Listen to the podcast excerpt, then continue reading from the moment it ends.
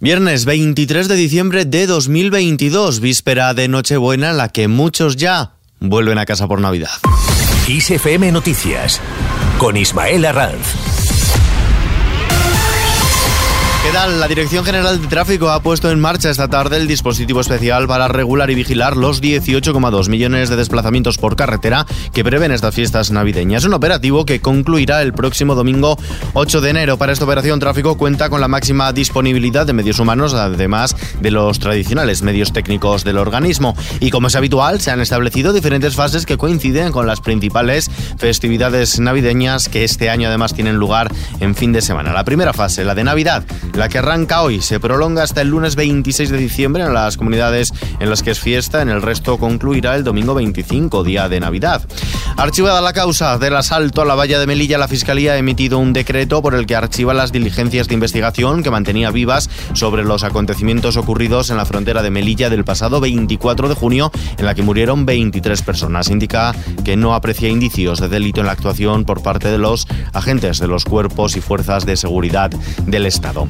En Andalucía, el expresidente socialista de la Junta, José Antonio Griñán, ha solicitado a la audiencia de Sevilla que suspenda el requerimiento de ingreso en la cárcel alegando una grave enfermedad sobrevenida. Este pasado jueves, la audiencia sevillana habilitaba 10 días para el ingreso voluntario en prisión de Griñán por su condena por el procedimiento específico de financiación de los expedientes de regulación de empleo fraudulentos. No dejamos de hablar de jueces y de tribunales. Los vocales del ala progresista del Consejo General del Poder Judicial han acordado mantener a su candidato al Tribunal Constitucional, el magistrado del Tribunal Supremo, José Manuel Vandrés, y han incluido su nombre en el orden del día del Pleno Extraordinario que se celebrará el martes para elegir a los dos magistrados que corresponde designar al órgano de gobierno de los jueces para el Tribunal de Garantías.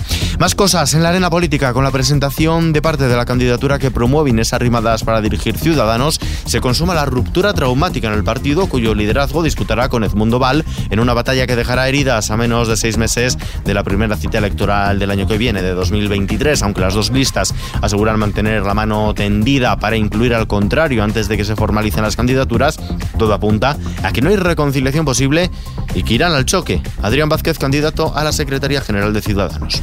Esta candidatura lo que se compromete es a llevar las conclusiones del trabajo de escucha más ambicioso que se ha hecho en la historia de cualquier partido en España, en democracia, que es el trabajo de escucha de la refundación. Un partido de centro, liberal, que los afiliados quieren que vuelva a ser útil, que vuelva a ser un partido que decida gobiernos a nivel local, autonómico y, por supuesto, nacional. Fuera de nuestras fronteras, las tropas rusas han continuado hoy intentando romper las líneas ucranianas en la región de Donetsk sin éxito, según el mando militar de Ucrania, que sostiene que Rusia se prepara ya para defender la anexionada península de Crimea. El mayor número de ataques de las fuerzas rusas se ha registrado en la región de Donetsk, como decimos, donde las tropas ucranianas rechazaron incursiones junto a una decena de localidades y ciudades, incluida Bakhmut, un importante nudo de comunicaciones, según ha dado cuenta el Estado Mayor General de Ucrania. De vuelta a casa nos vamos hasta los mercados las almejas son el producto que más ha subido en vísperas de la Nochebuena, concretamente un 44% seguido de los percebes, el besugo, la merluza y las ostras, según la organización de consumidores OCU. La pularda, según la OCU, es la única carne que baja de precio. Como es habitual, las frutas y verduras son los productos donde predominan esas bajadas, en este año en especial la piña y la granada. La economía, mientras tanto, se estanca en el tercer trimestre del año. El Instituto Nacional de Estadística ha rebajado al 0,1% el crecimiento del tercer trimestres, una décima menos respecto al avanzado en octubre, lo que confirma el estancamiento de la economía española durante el verano por la contracción de la inversión empresarial y el frenazo del consumo. La bolsa española, por su parte, ha bajado este viernes el 0,04%, condicionada por la indecisión de Wall Street, que a la hora del cierre subía el 0,2% después de crecer la confianza de los consumidores estadounidenses. El índice de referencia del mercado español, el IBEX 35, ha bajado 3 puntos, ese 0,04% del que hablábamos, hasta echar el cierre en los 8.269 enteros. En la semana sube el 1,93% y en el año acumula una bajada del 5,1%. El euro se cambia por un dólar con 6 centavos. Y vistazo ahora a la previsión del tiempo para este día de Nochebuena. Meteorología prevé para mañana sábado un ligero descenso general de las temperaturas diurnas. Un frente atlántico dejará cielo nuboso en Galicia, Asturias y noroeste de Castilla y León, con precipitaciones abundantes en Galicia. Serán persistentes y localmente fuertes en el entorno de las provincias de A Coruña, Pontevedra y oeste de Lugo, que irá avanzando al resto de Galicia, Asturias y oeste de la meseta norte. También se espera que acaben afectando, aunque de manera débil, al sistema central. Y terminamos.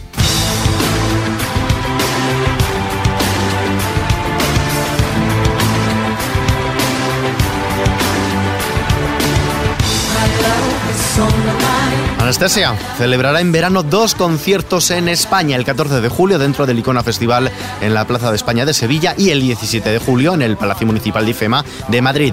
Será dentro de su iMotor Local Tour, primera gira por Europa de esta artista desde que en 2018 lanzara su último álbum en el mercado Evolution, intérprete de éxitos como Left Outside Alone, iMotor Love, o este Sick and Tired que estamos escuchando, Anastasia, saltó a la popularidad con su primer álbum en el año 2000 de sonido más funky titulado Not That King, hasta vender aproximadamente unos 50 millones de copias de sus siete discos de estudio en el mercado.